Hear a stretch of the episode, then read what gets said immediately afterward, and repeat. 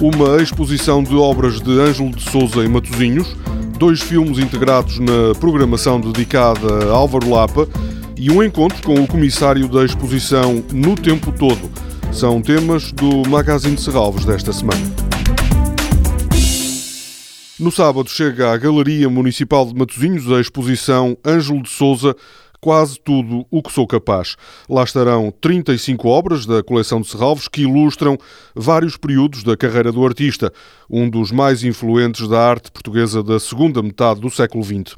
Nesta mostra estarão também representados os meios artísticos a que Ângelo de Souza se dedicou: a pintura, o desenho, a instalação, a escultura, o filme e a fotografia. Quase tudo o que sou capaz, que faz parte do programa de exposições itinerantes da Fundação de Serralves, chega à Galeria Municipal de Matosinhos no sábado, às 5 da tarde, e vai lá permanecer até 28 de abril.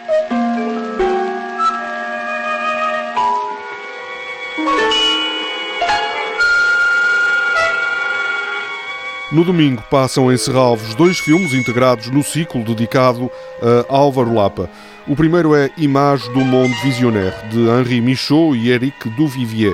É um filme de 1964 sobre os efeitos alucinogénios da mescalina e do haxixe.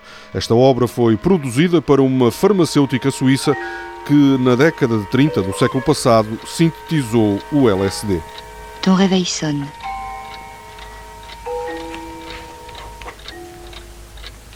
Tu ne bouges absolument pas. Tu restes dans ton lit. Tu refermes les yeux. Ce n'est pas un geste prémédité. Ce n'est pas un geste d'ailleurs, mais une absence de geste. Un geste que tu ne fais pas. Des gestes que tu évites de faire. O Nome que Dor, de Jorge Perrec e Bernard Queizan, conta a história de um estudante de sociologia que se recusa a sair da cama. O filme de 1974 mostra a indiferença absoluta em relação à sociedade de consumo.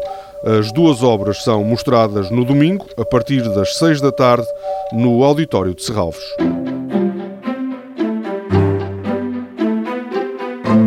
O comissário da exposição de Álvaro Lapa volta no próximo sábado a analisar a obra e a relevância do trabalho do artista natural de Évora.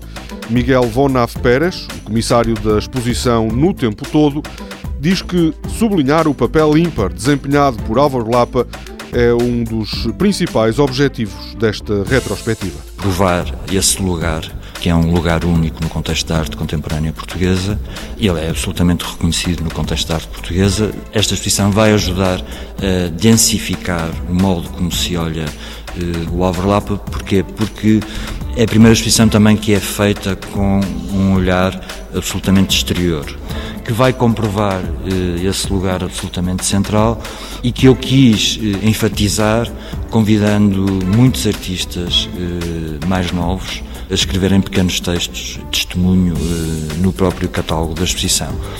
E isto exatamente porque eu sabia que há essa admiração por parte de artistas mais novos que tem a ver exatamente também não só, mas também com o facto de ele ter sido professor de estética aqui na Faculdade de Belas Artes da Universidade do Porto, onde marcou indelevelmente várias gerações eh, de artistas. O encontro às sete da tarde nas galerias do museu é exclusivo para amigos de Serralves.